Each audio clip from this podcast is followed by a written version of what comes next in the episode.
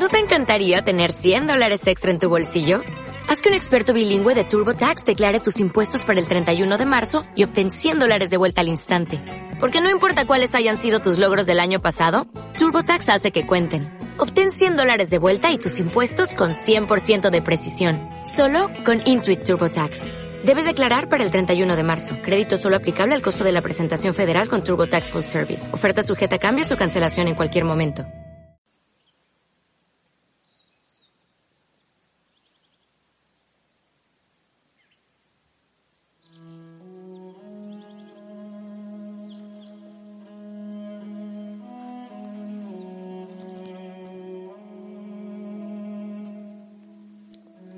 Buen día.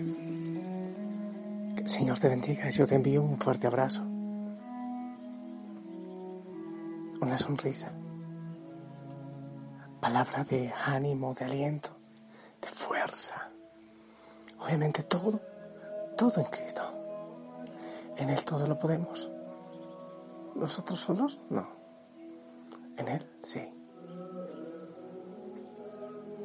Espero que hayas descansado bien que hayas tenido una preciosa noche.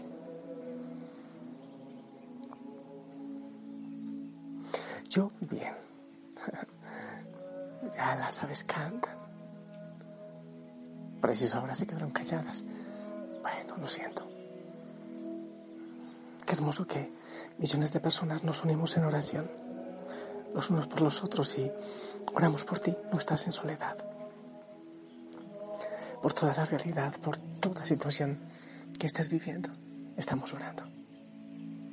Enfermedad, situaciones difíciles económicamente, dificultades en, en todo sentido, en el corazón.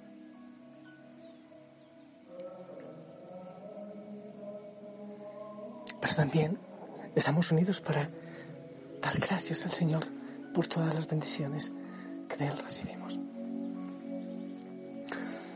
Venga el Espíritu Santo. Sí, sí, Espíritu de Dios, ven. Clamamos tu presencia, ven. Sí, necesitamos de ti. Llena nuestro corazón. Llena el mundo entero. Llena a la iglesia de tu presencia. Espíritu Santo, ven, ven. Ven a la familia Osana. Cuánto necesitamos de ti. Ven e inunda todos los rincones de nuestra casa, de nuestro hogar. Ven con bendición haz nuevas todas las cosas en nuestra vida. Amén. Mi gente linda, quiero proclamar la palabra del Señor mientras sigue cantando este animalito. Es, Emiliano. Debe ser que se le ha perdido su arbolito y anda de un lado para otro. Bueno, ¿qué le pasará a Emiliano? Eh, segunda Timoteo capítulo 3, versículos del 10 al 17.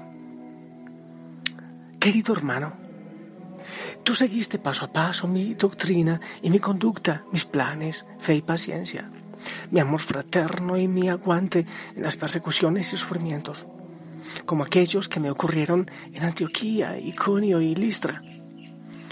¿Qué persecuciones padecí? Pero de todas me libró el Señor. Por otra parte, todo el que se proponga vivir piadosamente en Cristo Jesús será perseguido. En cambio, esos perversos embaucadores irán de mal en peor, extraviando a los demás y extraviándose ellos mismos. Pero tú permanece en lo que has aprendido y se te ha confiado, sabiendo de quién lo aprendiste y que desde niño conoces la Sagrada Escritura ella puede darte la sabiduría que por la fe en Cristo Jesús conduce a la salvación. Toda escritura, inspirada por Dios, es también útil para enseñar, para reprender, para corregir, para educar en la virtud. Así, el hombre de Dios estará perfectamente equipado para toda obra buena. Palabra de Dios. Quiero fijarme yo me fijo, porque a veces hay problema con los pajaritos, entonces muchas veces los, los salvo, eh, se chocan, se golpean, se caen los bebecitos de los nidos, entonces aquí toca también socorrerles. Entonces por ahí está el Emiliano, por está en el árbol. No, no está en peligro, solo que, solo que está haciendo fiesta por el nuevo día. Bueno, mm, hay un detalle simpático de esta palabra de, de Pablo a Timoteo, y es que él dice, mm,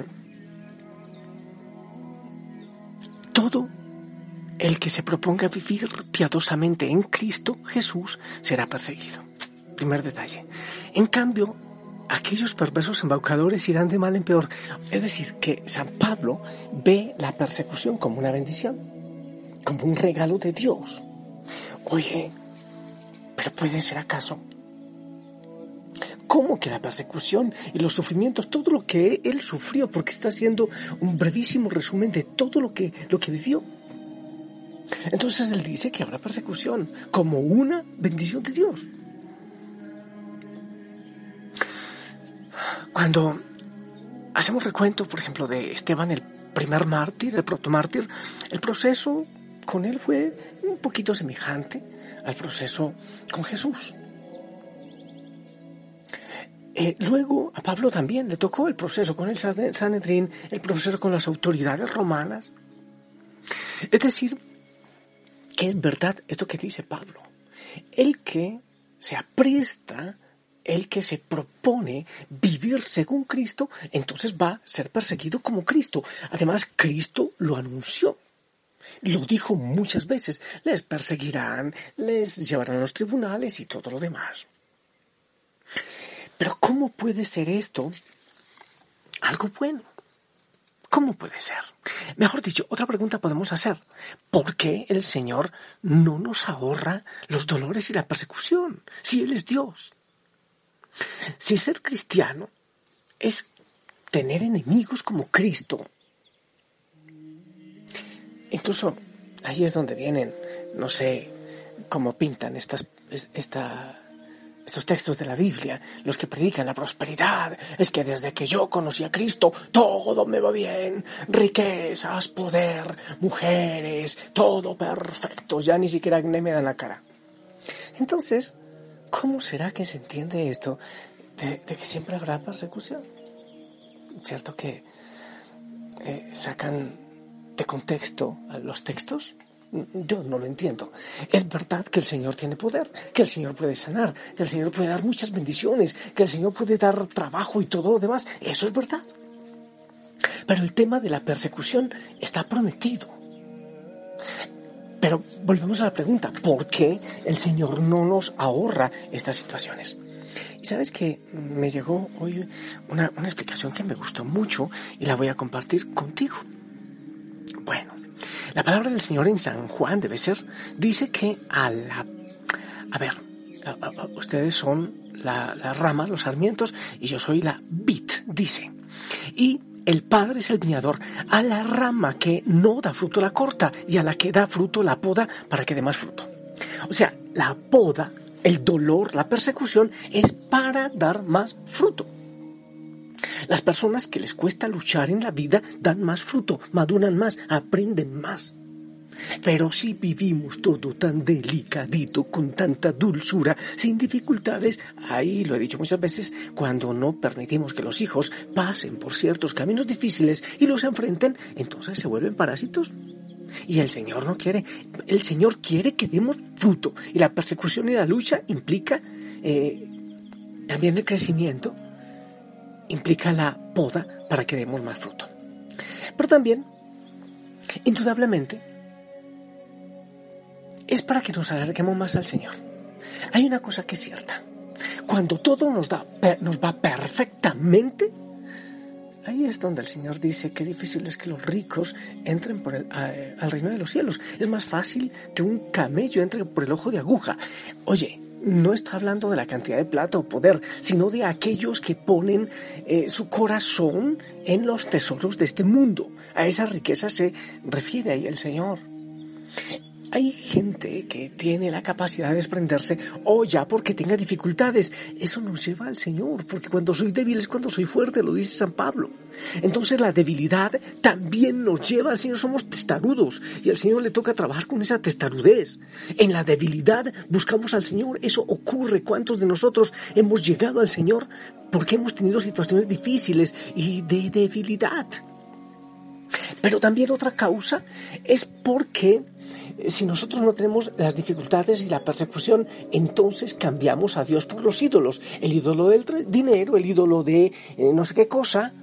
Entonces la persecución nos sacude y nos mueve para poner el corazón en el verdadero tesoro que es Él y no en los ídolos. Ahí está otra enseñanza. ¿Por qué la persecución? Porque nos mueve, nos saca de la zona de confort, nos exige. Nos exige aprender más, nos exige orar más. Mejor dicho, la persecución nos lleva en camino a la santidad. Porque si no, nos sentamos, todo está tranquilo, todo está perfecto, no hay problema. La persecución también nos ayuda a confiar más en Dios y menos en nosotros. Vuelvo al texto de Pablo, porque cuando soy débil es cuando soy fuerte. Entonces nos mueve, nos ayuda a confiar menos en los ídolos y más en Dios, a confiar también menos en nuestras fuerzas y a confiar más en Dios y a aferrarnos a Él. Y sabes una cosa, porque, ¿cómo se dice la palabra? El grano que no cae en tierra y muere, no dará fruto. Mejor dicho, para dar verdadero fruto hay que morir. Hay que ir a la cruz. Morir al ego. Morir a la vanidad. Morir a tantas cosas que nosotros creemos o que en el mundo creemos que son, son grandes y fundamentales. Y cuando vamos muriendo a tantas cosas y nos acercamos a la cruz, entonces vamos creciendo un poco más vamos madurando más, vamos confiando más en el Señor, nos vamos abandonando más en Él. Es increíble que por amor, por amor, el Señor debe aceptar para nosotros persecución. Habrá seguramente a nivel teológico muchas más eh, razones de la persecución, las habrá pero necesariamente nos despierta, nos mueve, nos ayuda, nos ayuda a poner los ojos y el corazón donde realmente debemos ponerlo, no en los ídolos, no en nuestra fuerza, sino en el Señor. Pidámosle con este chico Mauricio Halling que, que nos mande ir a Él y a caminar por encima de la persecución con su ayuda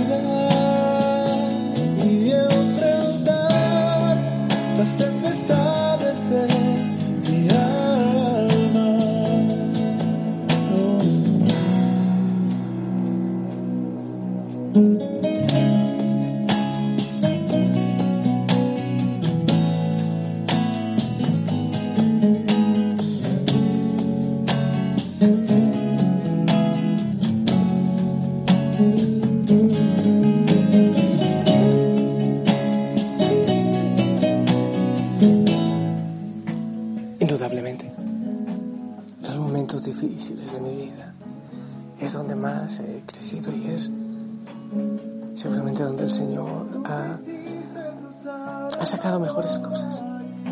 Bueno, lo he dicho de otra manera, para saber qué, está, qué tal está el juguito de naranja hay que exprimirle Señor sabe cómo funciona en nuestra humanidad. Es posible que ahora mismo esté pasando, estés pasando momentos difíciles. El Señor te lleva de la mano. Es que no estás en soledad.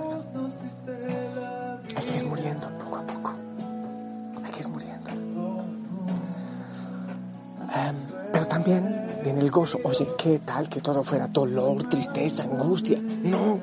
Hay momentos hermosos, hay regalos y consolaciones preciosas. Sí, indudablemente. Si no, eso sería masoquismo. Hay momentos increíbles en los que el Señor llena nuestro corazón de manera que solo Él puede hacerlo. Yo te bendigo en el nombre del Padre, del Hijo, del Espíritu Santo. Amén. Esperamos tus bendiciones.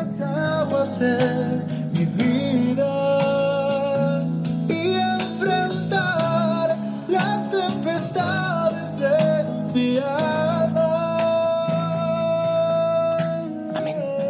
Amén. Gracias. Te amo en el amor del Señor.